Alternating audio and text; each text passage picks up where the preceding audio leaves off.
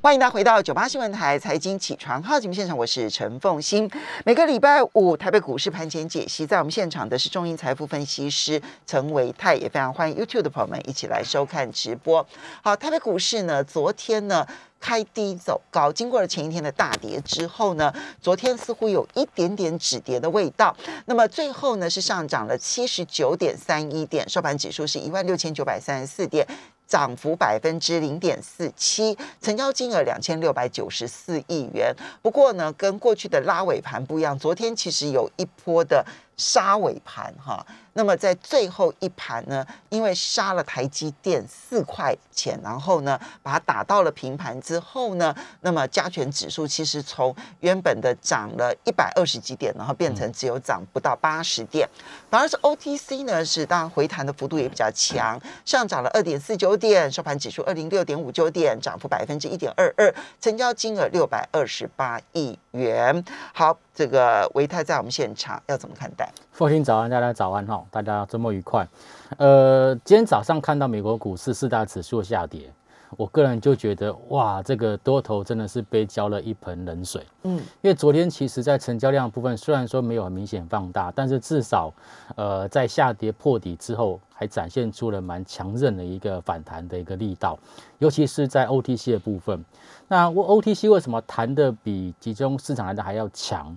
甚至昨天收到最高点，原因就是因为它礼拜三跌的特别的重，对，所以它礼拜三跌了超过三个 percent 之后，然后在礼拜四反弹超过一个多 percent，就算是非常合理的一种表现。大概反弹三分之一了。对，反弹三分之一。好，所以在整个这种所谓的看盘的逻辑上来讲，我觉得这个是合乎就是一个多方防守的一个架构。换句话说，多方这边并没有去做个弃守，可是看到今天的早上的美国股市的收盘，四大指数都是在尾盘，嗯，又出现再再进一步的下杀，使得指数是几乎收在当天最低点的情况。美国到底发生了什么事情？他们昨天是开高的，为什么最后盘中的时候会变成翻黑？其实刚才凤欣在节目的上半段已经有提到，就是虽然说第一关的这个所谓的法案有通过，哈，然后就暂时不会面临到这个关门的一个问题，可是大家比较关心到就是这个违约的一个事件。嗯，那违约事件其实我们想到，其实在之前的雷曼事件，它也是因为违约。它也是因为违约的事情，然后造成一连串的一些所谓的金融的动荡。可是雷曼的违约，他是没办法，他实在抽不到钱了。是。那美国政府这件事情，它其实就是个政治事件，它根本不是个，它不是一个金融操作事件。呃，没有错，没有错。好，所以其实，但是在当下，投资人可能并不会想到这么多，只是发觉说哦，违约啊，提到这个关键字。我们知道说这一朝被蛇咬，十年怕草绳。它要关键字违约，那尤其是债券违约，好，那可能这个就会有一点点，就是心里面的阴影就出来，然后就造成这种类似我个人解读算是比较属于恐慌性沙盘的一种这种反应。嗯，但是台北股市，我个人倒没有这么的悲观，哈，原因是因为讲直白就是会护盘呐。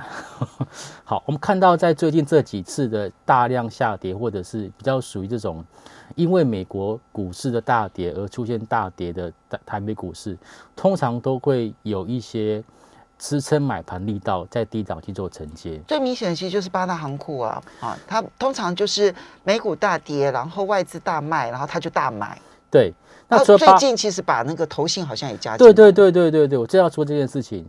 投信昨天其实是站在买方的，是在买方的，对。那你可以发现到，在最近这两天，是将关谷行库是呈现买方，嗯，在买超，然后投信也站在买方。所以换句话说，其实，在呃这个关谷券商的一个进出资料跟投信进出资料看得出来，其实他们真的有意愿要去做一个踩刹车的动作。当然不代表说它会大拉特拉，但是我觉得它在跌势上会稍微有一点点会踩刹车的情况。嗯，所以你可以发现到，呃，我们更进一步看到在投信的一个买超的这个排行榜当中，你会发现到，你很少，你很少会发现投信会去买一些很大的全值股，而且比重很高，包括像华航，嗯，包括像中钢、台泥，好，甚至说是这个面板双虎。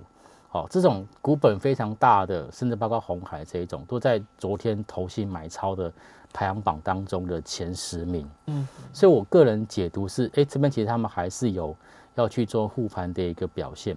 但是对于投资朋友来说，那就是另外一件事情，因为其实如果手中的持股真的很高，然后呢又很不幸都是融资的部分的话，那我个人觉得这些所谓的这种随外在的环境所造成的恐慌性的气氛，确实有可能会造成就是个股的一个下跌。嗯，那最近更明显发现到就是在电子族群。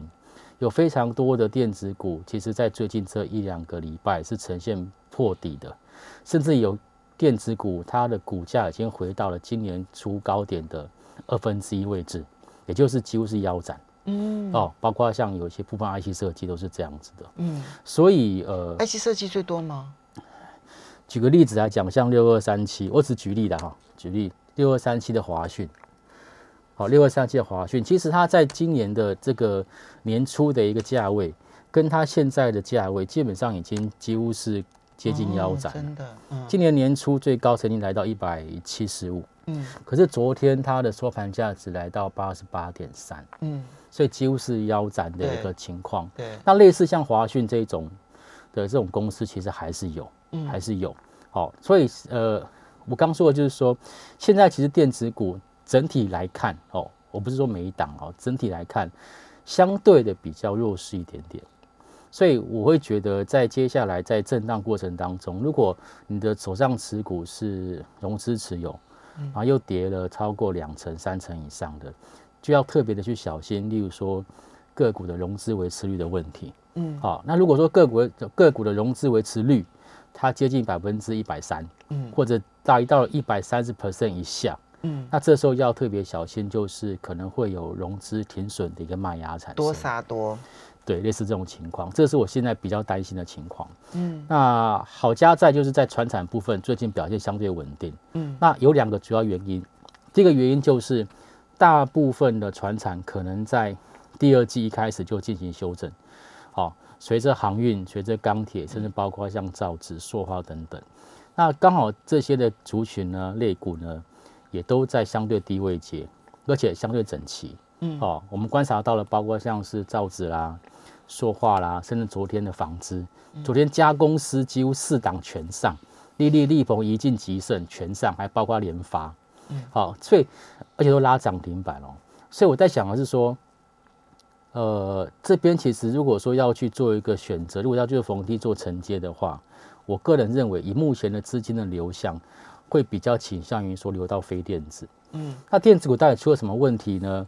我想这个跟它的缺料的问题有关，嗯，那根据一些业界朋友表示，第三季手中的库存的原料已经用的差不多了，那第四季呢，本来还要再积极的去做备货跟补料，但是碰到中国限电，嗯，就是压垮这个我们说产业链的，算是最后一根稻草吧，嗯。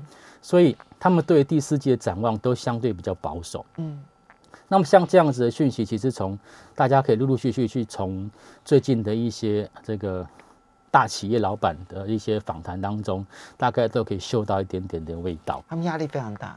对，好，那所以说台积电的新闻出来说，哎，这个这个这个这个排队的客户变少了。其实也有时候也不是他他愿意，事实上就是啊，我就是没有这些东西。那我要跟你下那么多的单，我觉得他就是没有办法去支撑。好，所以现在来讲，我觉得短线上面市场恐慌气氛会有。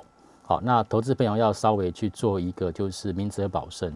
嗯但是我觉得护盘还是会护啦。好，所以护盘是大盘护，对不对？对。好，对。所以重点是要护那个指数。是。这可能是全指股是它护盘的一个重心点。嗯哼。那嗯，这里面当然整个技术点位来看的话。九月二十二号的那个低点还是要注意嘛？好，九月二十二号的低点一万六千八百三十八点呢。那么前一天哈，就礼拜三呢，勉强收盘的时候的盘中有跌破，但是呢，在收盘的时候是站在那个低点之上的。是啊。那另外一个呢，要注意的就是，万一九月二十二号的低点跌破的话，那八月二十号的低点。可能就要来注意了哈，所以这两个当然是一个观察点。是，但是你刚刚提到了说，因为它是属于防守盘，所以它不是一个拉抬盘。是，这个时候呢，如果你是弱势股的话，你就不能够期待别人还会来帮你拉盘。这就是这句话非常的中肯。对啊，因为它是个防守盘嘛，它不是就其实官方护盘呢，我都看了这样子几十年下来哦，嗯，这最大的特色就是呢。只护不拉，嗯，好，就是只护盘不拉盘，所以呢，你不能够期待说我借由政府的拉抬，然后让它翻身，这个很难。是，好，所以我们刚刚把那个要避开的，你说电子的部分，我们列几个指标，如果手上有的话，那么该做哪些事情？可能会有投资的朋友看到这个投信昨天其实是在买房，然后就觉得哦，投信的这个持股可能就没有问题，可是投信它有买有卖。嗯，我反而更更会担心，就是关心然后关心就是投信反而在卖的这些标的。那最近有看到之前买的不少，但是现在在做卖超的，例如说像 PCB，嗯，好像新兴电，啊，这个南电这一类的一个股票，还有部分的 IC 设计，啊，包括像是联咏、智源这一些，甚至还有像是天域。嗯，好，这些之前喊的很好的一些 Driver IC 的公司，最近是有看到投信的筹码松动。好，类似这一种投信筹码松动的，我觉得要特别做留意。今天开始又是第四季的开端了，对，所以它可能真的会有一波调整。因为第三季的做账就 hold 完了嘛，嗯，就撑完了，所以接下来可能就是要换新的新人要上来，所以这个过程当中可能会有一些震荡，大家要留意一下下。好，所以刚刚提到的就是投信如果在卖超的话，注意了，马上回来。欢迎大家回到九八新闻台财经起床号节目现场，我是陈凤欣，在我们现场的是中英财富分析师陈维泰，也非常欢迎 YouTube 的朋友们一起来收看直播。好，那么刚刚提到了要避开的，嗯，一个原则是融资比例过高，是，然后呢，它的整体维持率偏低，是，然后同时是投信在卖超的，那都要避开，是。对哈，对，那还有哪一些必须要注意的？哪些必须要注意的哦？其实我我我觉得今天不用太早去做决定呢，因为其实今天算算是一个所谓的类系统性风险，就全就是美国股市大跌，这个大概不会有任何一个个股它会它会有说啊，因为美国股市大跌让我受惠，大概不会。所以我觉得今天说真的要去要要去找到什么特殊的族群。我觉得很难讲哈，但是我个人接下来我可能会特别关注到，假设我今天是要空手的投资朋友，然后我要去做布局的话，我可能会参考两个方向。第一个方向就是我刚刚提到，就是其实现在呃，船产族群有非常多的个股，它位阶相对低，而且在最近的表现也非常的不错，像是散装航运的部分。那因为这个波罗的海指数，尤其是 BCI 的部分，那这这阵子涨得比较多。那所以在昨天，其实，在航运股里面，其实是以这个散装航运为主。不过昨天，昨天 B D I 指数突然，尤其美东线的价格突然大跌。是，那但我觉得这个这个其实就是短线上面的一个震荡没有错。但是如果说就就就族群性来讲，我觉得这个族群算是相对的比较安全一点点，嗯，因为他们过去的换约的一个价格其实都在相对低档，嗯，那这波拉上去呢，有机会去做换约的，例如说像二六三七的惠阳等等，他们只要在相对高档能够去做到换约，那基本上就对未来的一个获利的一个保障。好，所以这些你重点是放在，嗯，以长约为主，然后呢，刚好面临到现在要换约的。这一些散装航运，对，那以那以这种的长约为主的，除了像是惠阳，其实像新兴航运也是，哦，他们的这个这个所谓现货现货船跟合约船的比重来讲，其实合约船的比重其实都相对的比较比较多一点点，嗯，比较多一点，像这种就是可能会比较有利，嗯，那另外一个部分就是，我其实认为第四季哦，在以台北股市来讲，最值得关注就是内需股，嗯。因为这次的消费券，呃，五倍振兴券的一个发放，真的叫做未演先轰动。嗯，我个人这么认为。你看他绑定的人数跟预约领实体券的人数都非常非常的多，对，大家都非常期待，而且很配合的就是所有的店家跟这种的都在推出，都推促销方案，对，促销方案多到我都看不完，都不知道该怎么选择。真的，突然出现了选择障碍。对，我一直都有选择障碍，可是。可是确实很多的优惠是还让还蛮让人心动的，真的啊，真的啊，哈。对，所以我觉得今年第四季，我倒觉得我们可以把眼光放到内需市场的部分。嗯，所以为什么像呃刚提到一些船厂，有很多船厂都是 focus 在内需的市场。啊，那当然散装那个是属于国际，但是国内的包括像是食品观光，嗯，好这一类的一个，甚至说像纺织，哦，这些本来第四就是他们传统旺季，嗯啊，又再加上五倍振兴券的发放，所以我觉得第四季台北股市不会没有机会，但是可能会落在内需市场相关的一个个股。那食品观光纺织。你最看好哪一类？要不要举例？怎么挑选？如果是我，当然会先优选挑选二期类，也就是观光这一类的。那二期类其实有非常哦，观光哦。呃，那又那叫做置之死地而后生的选股方法，因为它已经不能够再烂了。嗯，其实如果你从你要挑选二期类的股票，其实你看今年上半年财报是没有用的，就是一个字就是烂。对，营收衰退五成以上的比比皆是。好，但是呢，呃，有一些个股其实它在最近却已经表现出相对的韧性，例如说像精华，嗯，好，它的推它推出的促销方案也是让我一再一再反复的思量的一个 的一个标的。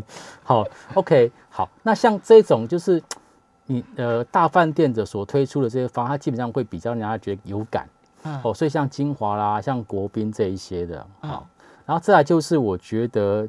呃，像宝雅这一种，就还有 Seven Eleven 这一种，是统一超这一种，因为大家太方便了，在在使用上面，你你手上无无缘无故多了五千块钱，然后你要去消费，其实限期消费，限期，嗯，应该也够了吧。明年四月，对对啊，所以就是只有半年的时间啊，对对对，对不对？所以这半年就是最刺激的时候啊。是，好，那像这个就是百货通路的部分，像宝雅啦、统一超商这些，因为它太方便了，所以我觉得对他们业绩也会有正面的一个加分效果，而且他们也最敢推出一些所谓促销方案，不管是买一送一或者怎么样，他们都很容易推。嗯，然后第三个就是百货业，嗯。刚好十月份开始就是我们每年一次的周年庆的开始，嗯，所以这次真的非常的刺激哦，非常热闹啦。就是搭上五倍振兴券，再搭配到周年庆的一些优惠，哦，那真的有可能会让我们的内需市场会出现引爆，嗯，好，所以这就是我我觉得在接下来我们可以选的一些这个比较大的一个方向。好，比如说观光。观光当然，它其实还有分属于餐饮或者是这一个旅游哈。那你的重点是在餐饮还是旅游？那怎么去挑公司？那么呃，零售的部分，比如说你讲保养 Seven Eleven，所以你的重心点就是放在保养。那怎么去挑那一些公司？百货也很多啊，要怎么挑？好，既然风心那么问，我就我就明白了说，我会从他们在最近的。大股东的动向来去做着手啊。如果说以这个以这种所谓餐饮相关的，像我有观察到，像是六角，嗯，就是卖那个珍珠奶茶卖到罗浮宫的那一家哦，对。那我个人是有发现到，它其实它的这个千张大户的这个持股比例，在最近两个月是出现明显的增加。嗯嗯。好像这个六角的部分，哦，就快速增加，从三十几趴拉高到四十几趴。嗯。那当然，这个股价也曾也经历过一段时间的一个打底。就类似这种，就是连大股东都决定要好好干、好好拼的这种股票，我觉得是特别的，会有让我有一点心动。嗯，那像是保养，嗯，好，那个五九零四的一个保养，其实也是最近发现到，在它七月份开始股价一直往下跌的过程当中，它的千张大户持股是不断的往上去做拉高的。嗯，表示一直往下跌，一直就有有人愿意去做一个低阶。嗯，好像这种是属于这种。呃，百货通路相关的，好，这个我觉得是非常的值得去做留意。嗯，好，那至于说其他的，还有一些比较平民美食类，像三商，嗯。好，二九零五的三商，三商也是，你看，你看，像大家都想到三商巧福嘛，对不对？好，那像是这个拿破里披萨这些，哈，他们都是算他们旗下的一些的一些这个餐饮餐饮店，也都是连锁的。嗯，好，连锁店其实更能够在这个时间点发挥出他们的一个效用。嗯，对，类似这样子的。所以看起来你选择的指标不是说我先看哪一家公司，你其实重点就是看它的。大股东的持股比例，那你看的方式就是用千张大户的持股比例，因为只有千张大户才代表是公司派吧？嗯，你说两三百张，搞不好市场上面有很多中实户，他也有能力买到两三百张啊。嗯，可是要买到一千张，买到当大股东比较难。好，那最近很夯的塑化钢铁哦，塑化股我觉得因为油价目前看起来是居高不下的关系，可是我其实对这件事我有点我有点抗胜，原因是因为有现在有些报价的上涨是因为运价的提高，嗯。它并不是真正真正是属于需求快速的成长，这个部分还在观察了。对，好，时间的关系要非常谢谢维泰，要非常谢谢大家，谢谢。